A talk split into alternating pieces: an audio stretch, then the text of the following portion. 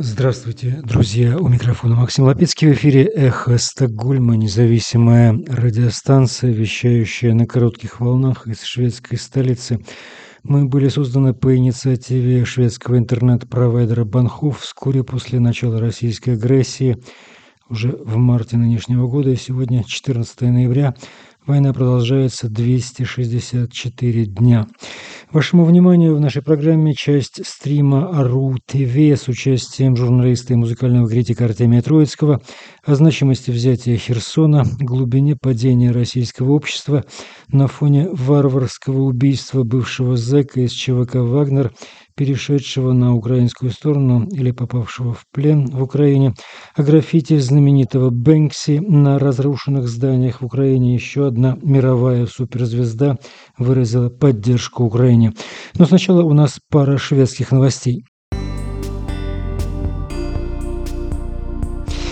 Швеция готовит пакет военного зимнего снаряжения для Украины, сообщил министр иностранных дел Швеции Табиас Бильстрюм в интервью агентству ТТ. Однако он не хочет вдаваться в подробности того, что именно будет содержаться в этом пакете помощи. Об этом Бильстрюм заявил во время встречи министров иностранных дел Европейского Союза в понедельник. По его словам, аналогичную поддержку обещали и другие страны. «Будут очень хорошие новости», — сказал Тобиас Бильструм.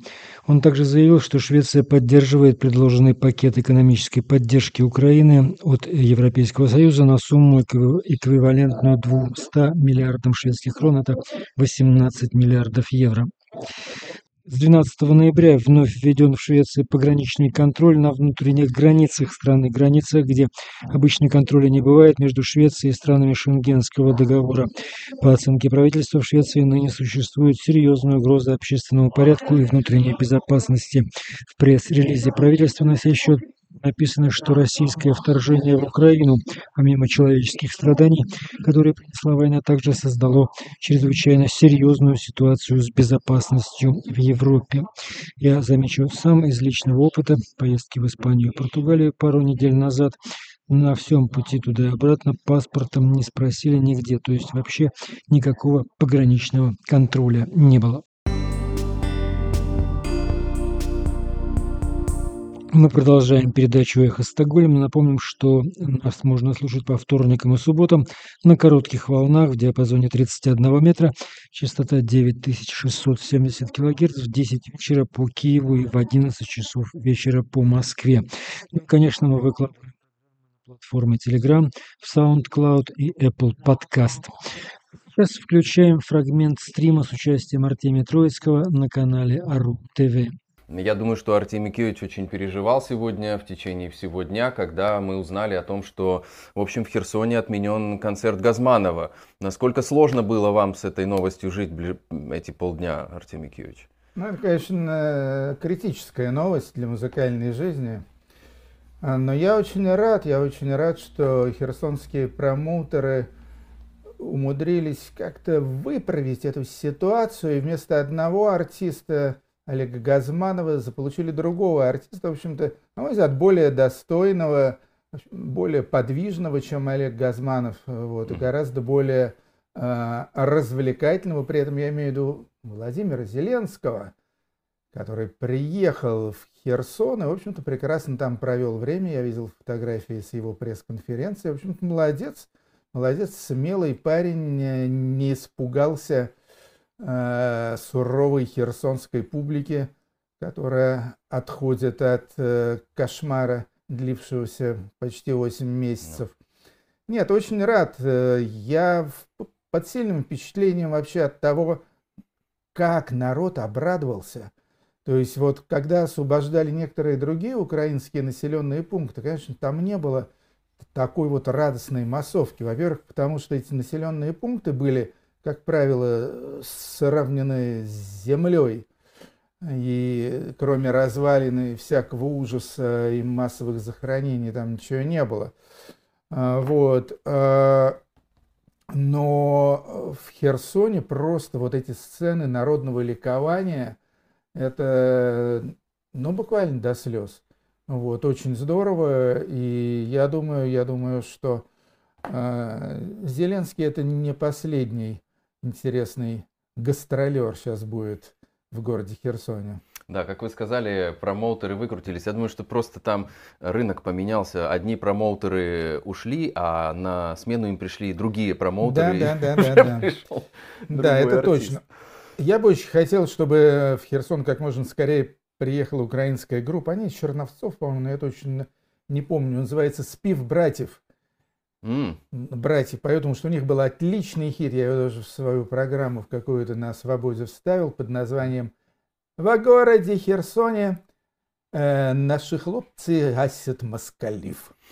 А, наверное, свежий, да, хит какой-то, ну, уже я, под военную я тематику. Думаю, я почему-то думаю, что это может быть какая-то песня еще времен гражданской или отечественной войны, не знаю. Mm. Э, потому что мотив у нее такой уж больно классический. А, вот, а может быть и новая. В любом случае, отличная песня. Кстати, это очень интересно, то, что вы вспомнили такой жанр. Я, еще находясь в Украине, слышал э, по таким крупным сетевым радиостанциям именно хиты вот на военную тему такие, ну, попсовые, но написанные сейчас. Вот, например, там была Чернобаевка, Чернобаевка. Э, это тоже такой духоподъемный. Байрактар. Вот, Байрактар. На что вы еще тот, обратили тот внимание? Тот же автор э, после хита про Байрактар еще написал песню менее хитовую про Хаймерс.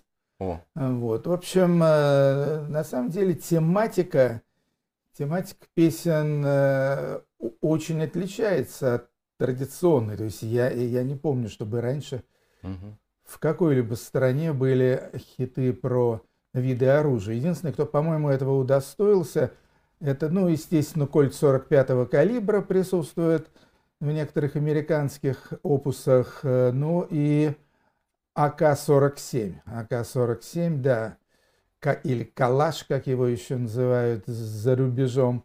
Вот, он тоже иногда становился героем песни, но не помню, чтобы героем титульным. Угу. Ну, в общем, э, вы, наверное, тоже ждете еще каких-то э, вот таких, ну, уже, может быть, более качественных, более интересных песен, написанных в Украине, именно под влиянием вот этой э, культурной э, составляющей военного времени? Ну, пока что, пока что э, самый такой сильный, тугой поток этих военных песен, э, он пришелся на весну. Mm. Вот уже летом, осенью этих песен, ну, как мне, по крайней мере, показалось, стало намного меньше, ну или меня ими стали снабжать несколько хуже. Но весной просто был вал потрясающих песен. Моя любимая, это, пожалуй, какая-то малоизвестная группа, уже забыл, как она называется. Ну, это как раз песня про русский военный корабль. Угу. Русский военный корабль, пишет биты нахуй. Очень, очень мелодичная и такая просто за душу цепляющая песня. Поставьте лайк, пожалуйста, этой песне Артемию Троицкому, который напел ее в эфире под ее на Ару ТВ. Не уверен, что правильно воспроизвел мелодию. Ну ничего, сейчас все кто, все, кто еще не знал про эту песню, я думаю, сейчас загуглят и послушают ее в оригинальном исполнении. Ну тут еще такая история про, я это вот включил в наши, в наши темы сегодня, про вообще ассимиляцию скажем, когда русский мир пришел в Херсон, э, новые оккупационные власти очень активно пытались ассимилировать местное население. Как ты хорошо этническую чистку называешь ассимиляцией. Да, очень видишь, красиво. Вот, вот ты можешь как бы правди, резче это все назвать, да, ну то есть э, там моментально всех стали делать русскими, говорить на украинском языке, было опасно на улицах, как говорят сейчас местные жители. На, в школах резко все перешло, обучение на русский язык и много-много другого было. И сейчас, в общем, видно, что все это провалилось, потому что люди сопротивлялись, и очень мало было тех, кто, э, ну, скажем, был созвучен этой волне, и, в общем-то, они и уехали. Э, много из них уехало туда, вместе с захватчиками обратно в Россию. И как вам кажется, это, ну, даже не знаю, как тут сформулировать, эта история, она была задумана российскими властями, и она провалилась, или это какая-то такая спонтанная вещь? Я уверен, что это было задумано властями. Более того, э, история совершенно не оригинальная. То есть э, такого рода этнические чистки и, и чистки родного языка, они проводились всевозможными фашистами и нацистами в разное время, в разных странах. И э, самый близкий пример – это то, что и сейчас вовсю происходит в Беларуси. Mm. Потому что в Беларуси, ну, известно, что Лукашенко вообще по-белорусски не говорит. Он говорит только по-русски. А, то есть, может быть, он владеет белорусским языком, но хорошо это скрывает. И в Беларуси э, родной, собственно, белорусский язык сейчас фактически находится под запретом.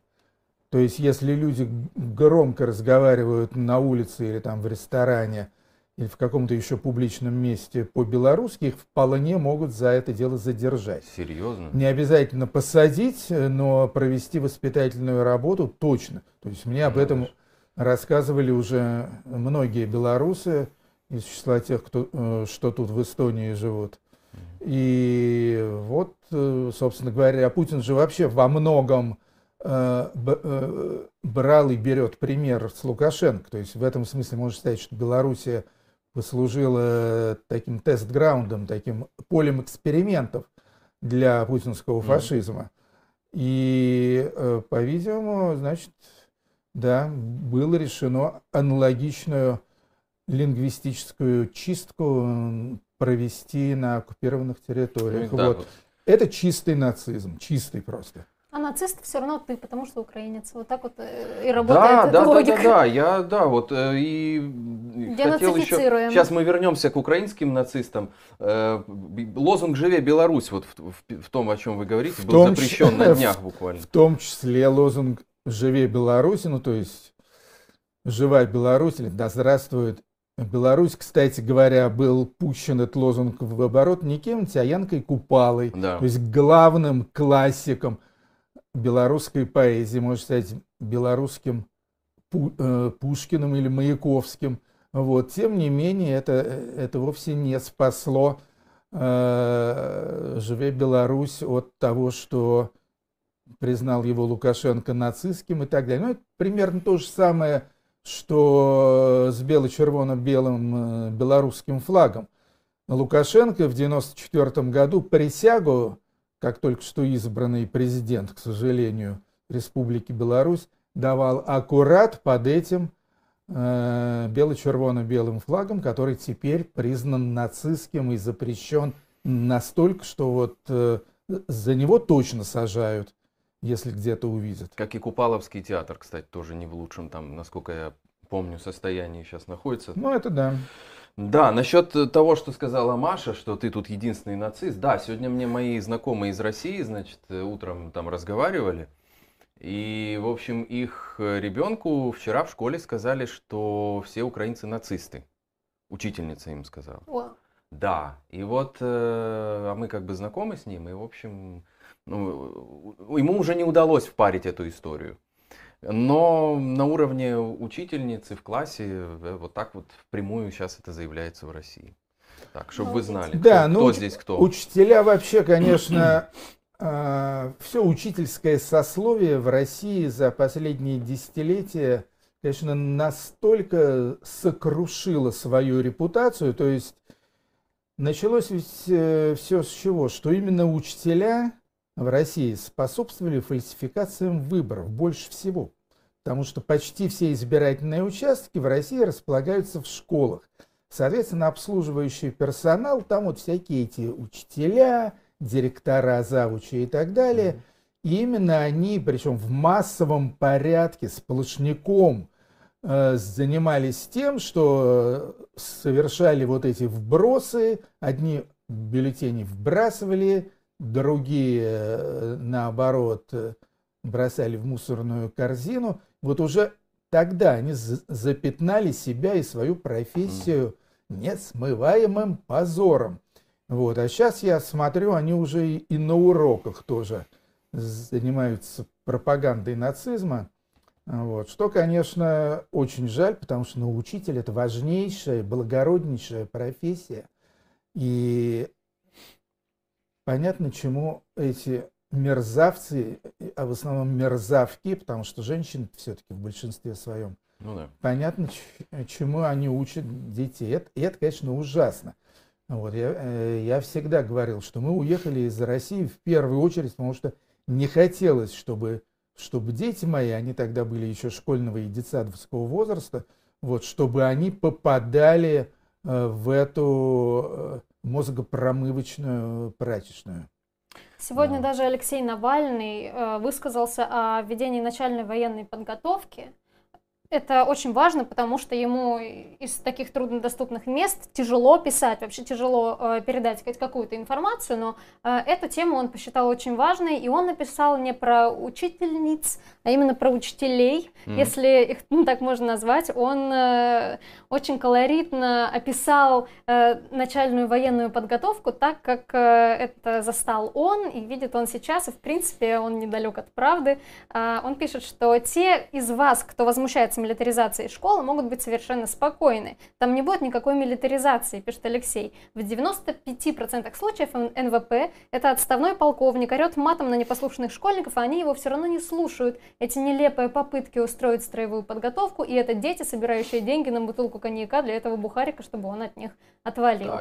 Да, а, вот. Но он также переживает из-за того, что вот эти вот уроки о важном или вот эта начальная военная подготовка, да. они просто забирают э, самое важное время, пока ты молод, пока твой мозг еще достаточно гибок для изучения, например, иностранных языков или математики или не знаю угу. каких-то важных вещей. Э, он говорит, что вот это просто зря время у них отнимает, а так э, сильно переживать из-за этого, наверное, не стоит. А вот если бы ввели какой-нибудь, не знаю, хороший предмет вроде, не знаю, секс-просвета, и то было бы лучше жить. Но вы как считаете, Артемий Юрьевич, все-таки это полезно там? И лучше, а главное веселее. Веселее. А метать гранату в макет танка? Разве нет? Да нет, ну, ну естественно, это все бред. Кстати, Леша, он намного моложе меня, и я так думаю, что он заканчивал школу где-нибудь э, в конце 80-х, скорее всего. Mm. Вот, а я заканчивал школу в начале 70-х, и у нас с начальной военной подготовкой было то же самое. Какие-то кон контуженные отставные полковники, которые еле могли выразить э, что-то и связать одну-две фразы в какие-то осмысленные пассажи – мы над ними издевались, ну так, как, бы по-доброму издевались, потому что, ну вот, по крайней мере, те, которые мне попадались, они не были такими зловредными, омерзительными солдафонами, вот, а просто были такие жалкие какие-то несчастные люди, малограмотные, а э, ученички были в моих школах такие как раз все весьма и весьма интеллектуальные, поэтому да, был явно не впрок. Вот. Но из калаша меня стрелять учили. Зато какую таблетку дали от всего этого. Если вы посмотрите, как эти люди выглядят, вы вряд ли захотите быть похожим на этого какого-то солдафона. Да, Маш, но правильно, ты, правильно ведь э, сейчас в России появится много контуженных майоров, полковников и других, и их надо где-то задействовать. Понимаешь? Поэтому... Я думаю, они сами себя задействуют в этих ОПГ, называется, угу. в преступных группировках, охранных агентствах э, э, со смертельным исходом и так далее.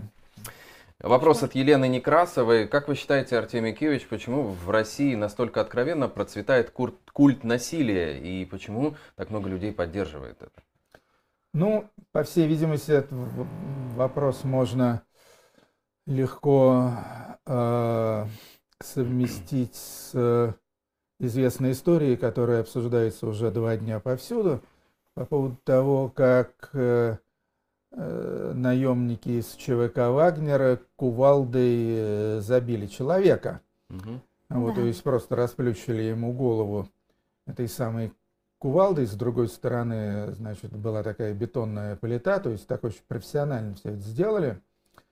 Вот, это на самом деле, это на самом деле огромная тема. Ее э, невероятными усилиями сейчас пытаются увести в какую-то другую сторону, а именно сосредоточиться на том, каким образом этот Евгений нужен, по-моему, да, зовут да. этого Он был заключенным, он... человека, да. Но он не военный даже, это просто человек, который... Он был заключенный, осужденный за убийство и должен был выйти в 27 году, но его, как многих других заключенных, в том числе осужденных за убийство, то есть явно ребята такие, не сказать, чтобы с высокими моральными устоями, а, вот, его завербовал э, товарищ Пригожин – и в Украине он оказался в плену, а дальше произошло ну, непонятно что, но в любом случае он оказался в руках у этих самых вагнеровцев, и они его как предателя э,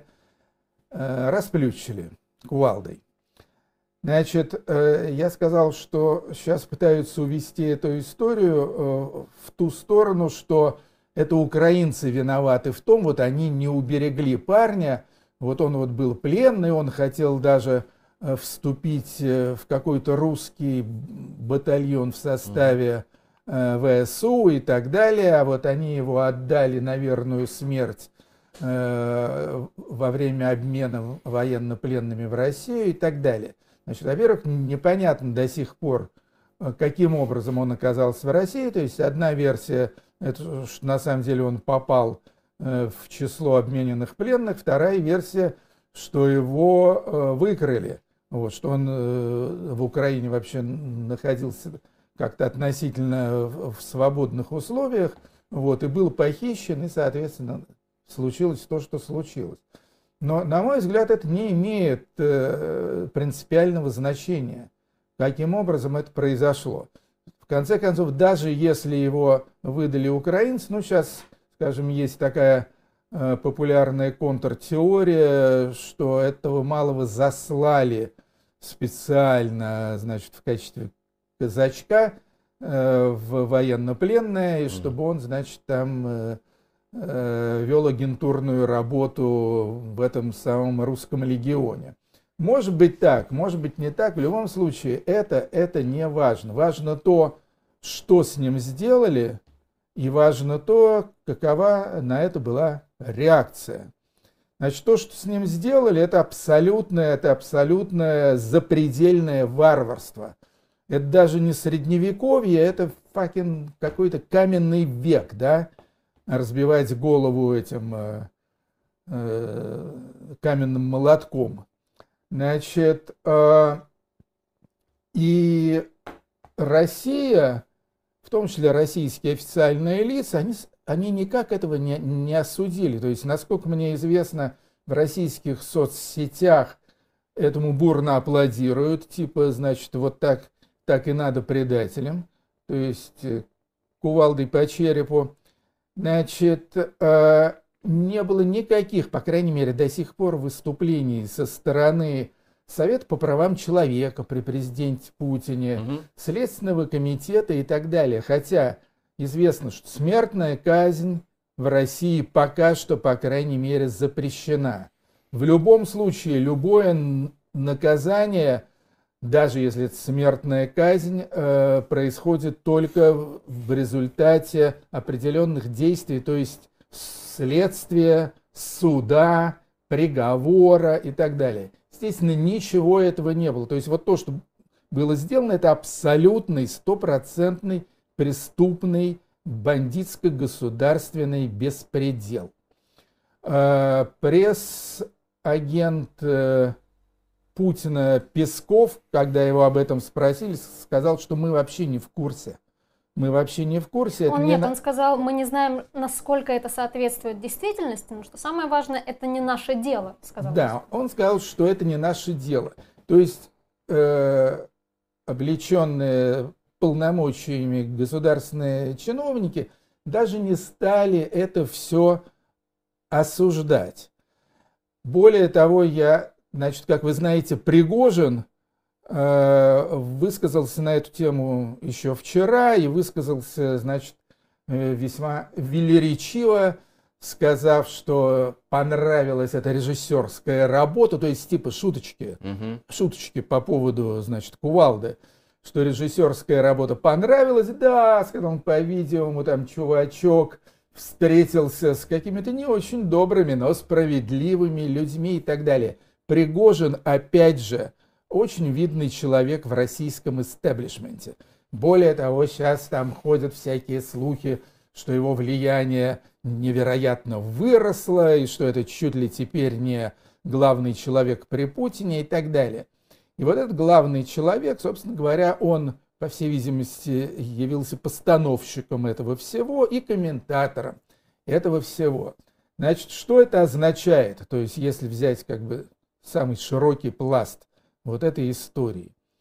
Это означает то, что Россия не только достигла какой-то э, невиданной, ну, по крайней мере, с 40-х годов прошлого века, степени расчеловечивания, да, э, Россия этого достигла еще чуть раньше. Скажем, мы помним, э, опять же, жутчайшие кадры, э, что делали в Сирии – те же самые люди из ЧВК «Вагнер». То есть люди, конечно, это, это громко сказано, на самом деле они хуже, хуже любых зверей. Это, это, это просто какая-то какая адская порода, которой названия нет.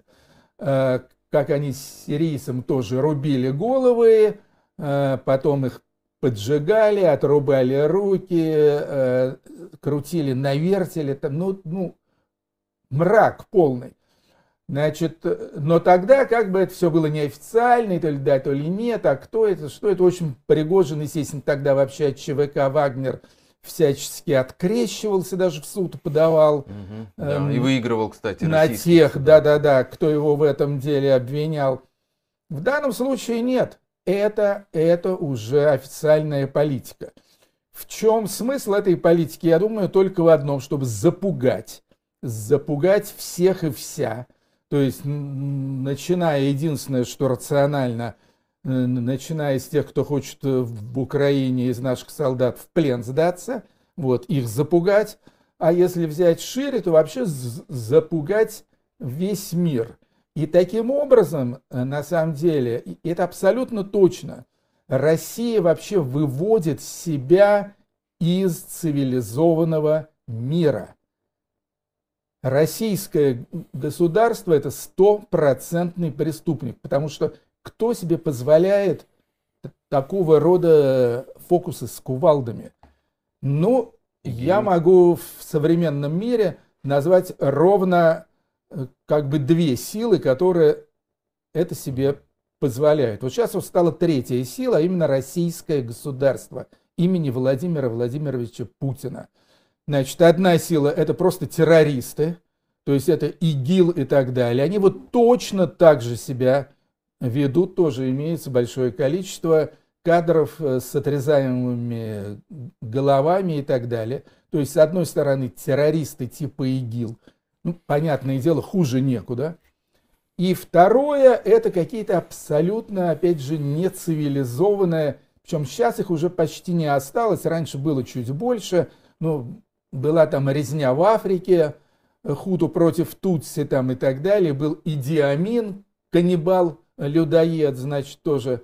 Э, это вот какие-то совершенно нецивилизованные э, африканские страны или какая-нибудь Мьянма. Бакаса еще был. Бакаса, да, да, или да, еще Бакаса был хороший Любил африканский покушивать своих император, да. Вот, или да. полпотовцы, да, да, если да. взять чуть более э, раннюю историю. Вот, вот только вот такие вот абсолютно запредельные режимы, угу. которые, вот уже, которые уже даже не изгои, а просто где-то где находятся уже в каком-то вакууме просто. Вот, поэтому, э, кстати говоря, совершенно неудивительно, что единственный зарубежный лидер, с которым Путин общался в последнее время, ну, естественно, за исключением Лукашенко, это э, президент, по-моему, или не знаю, как там это называется, в общем, царек Центральноафриканской Республики. Самая бедная, официально самая бедная страна в мире, где властвует ЧВК Вагнера. То есть э, Россия просто сознательно, по всей видимости сознательно, поставила себя вне цивилизованного мира. Точка. И это и это, конечно, пушной зверек писец. Хорошо, Артемий Кириллович, а в развитии? Вот посмотрим. Они сейчас Я думал, ты этот... о пушных зверьках. Да, А, да. хороший и мостик, поговорим мостик. про енота. Да, Нет, давай. Сейчас про енота поговорим, Про енота обязательно тема. сначала, да. Мне давай. просто интересно ваше мнение в развитии этой ситуации. Вот они сейчас выкармливают этого большого зверя в виде вот этих неформальных образований, как чувака Вагнера, в виде самого этого Пригожина, который имеет сильное влияние и неформальный статус. Ну вот, допустим, уйдет Путин, или будет какой-то транзит, или трансформация режима. А как дальше ФСБшники, например, будут взаимодействовать с вот этим выкормленным зверьком под названием ЧВК Вагнера и подобными неформальными структурами? Ну, этими вопросами сейчас многие задаются, вот, что на самом деле, что когда схлынут в Россию сертифицированные убийцы, садисты, насильники и так далее, к тому же еще травмированные этой войной, какие-то там контуженные, раненые Да. в в голову и так далее, вот, что тогда начнется в России? Вот, ну, надо полагать, ничего хорошего не будет. Вот, я очень рад, что меня э, там не случится. Вот, но сказать что-то более определенное э, я, естественно, не могу, но, конечно же, конечно же, известно, что когда военные возвращаются вот со всеми этими посттравматическими синдромами и ментальными, и психологическими, и физиологическими и так далее. В общем-то, они представляют для общества определенную опасность. И что с этим делать, э, естественно, нынешние власти об этом вообще не задумываются. Вот. Это, это не их дело, как точно выразился э, пресс-секретарь Да. Песков. Ну, одна из главных тем э, сегодняшнего дня это граффити Бэнкси. Пока не подтверждено, не подтверждено точно, что это авторство Бэнкси, но тем не менее эти граффити опубликованы в инстаграме Бэнкси, а, собственно, нарисованы они в Киевской области на зданиях, которые были разрушены в результате э, российских бомбардировок. И подробно это сейчас обсуждается и в сообществе художников, и вообще как вам такая такая культурная акция. Я думаю, это очень здорово. Нет, ну Бэнкси вообще легендарный художник. Я думаю, бесспорно, это художник номер один в мире. Но я не говорю там, скажем, о художественных достоинствах. Вот его популярность, она во многом такого скандально-провокационно попсового, что ли, даже плана.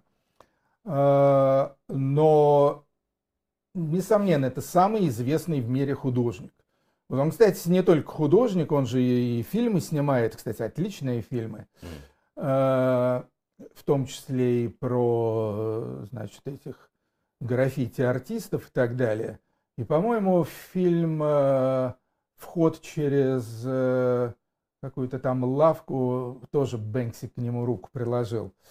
Значит, это очень здорово, что он это сделал. Просто еще один как бы мировой светоч, мировая суперзвезда, которая э, выразила, притом выразила не просто бля-бля-бля, да, Мгм. а выразила вещественным образом свою солидарность с Украиной.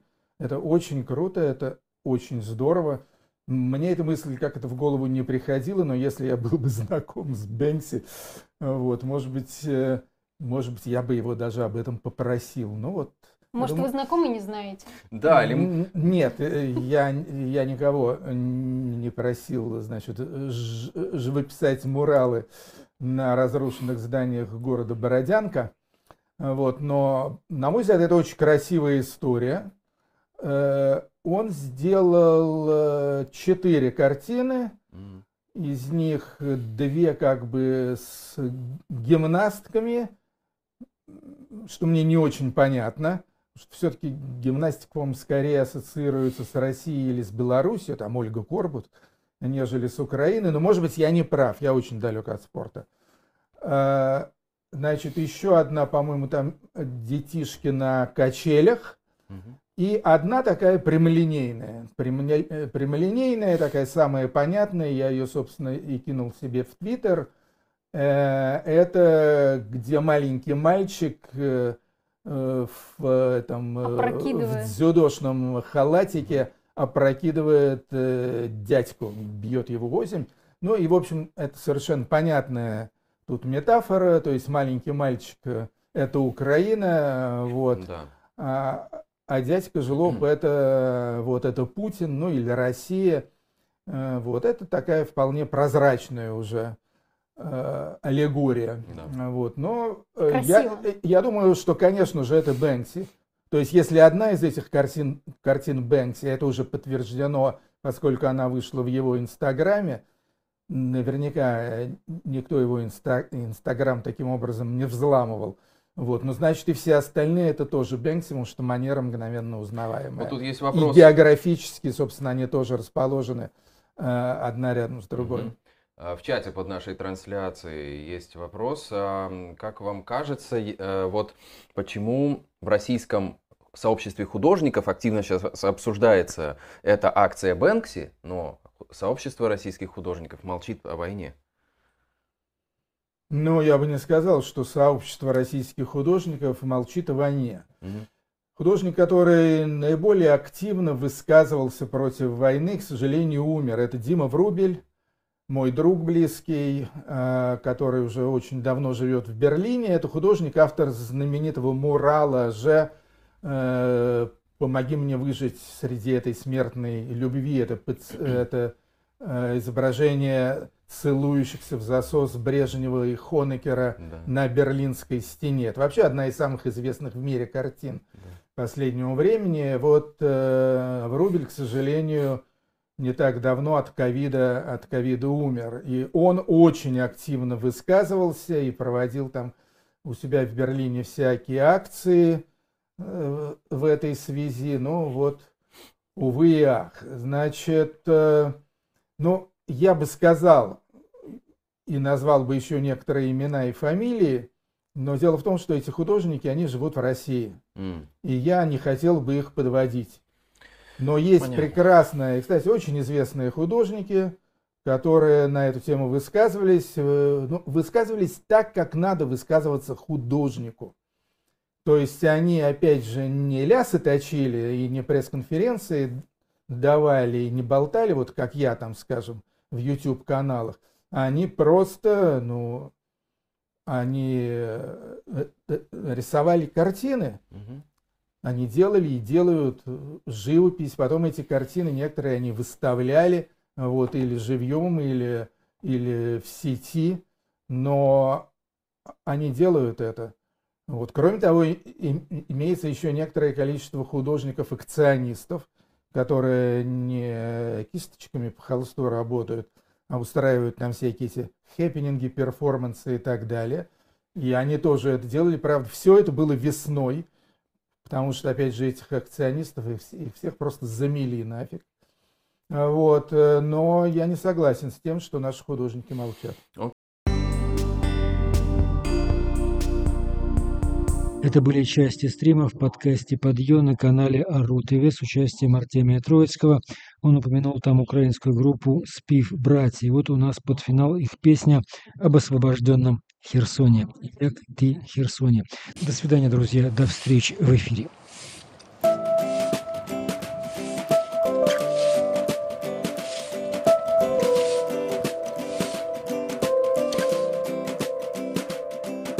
Ну як ти, Херсоне, друже, чи боліло дуже? Звісно, що боліло, а Все витримав милий. Як ти, друже, Херсоне, викинь синьо біло червоне, одягнися жовто-блакитне, ти залишився непохитним. Раптом осінь не така вже і сіра, і щодень міцніє віра. Знову вільне місто Херсон. Слава ЗСУ це не сон. Раптом осінь не така вже й сіра. І щодень Знову вільне місто Херсон. Слава ЗСУ це не сон. Це без жестів доброї волі Це ціною нашої крові. Така от страшна ціна Така от радість сумна. Буде звільнено кожне місто на деревах зав'яжеться листя, закінчимо кляту війну, зустрінемо нашу весну.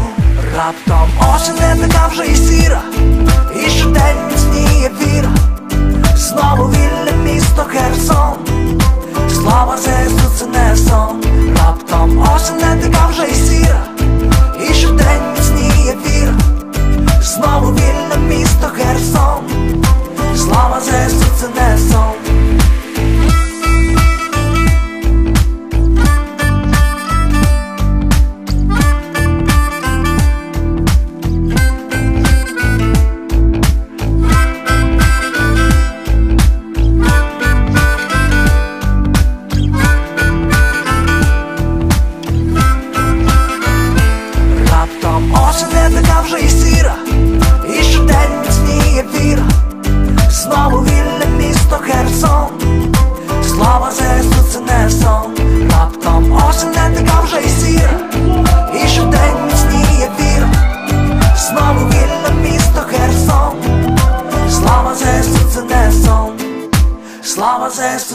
слава ЗСУ це не сон, слава ЗСУ це не сон.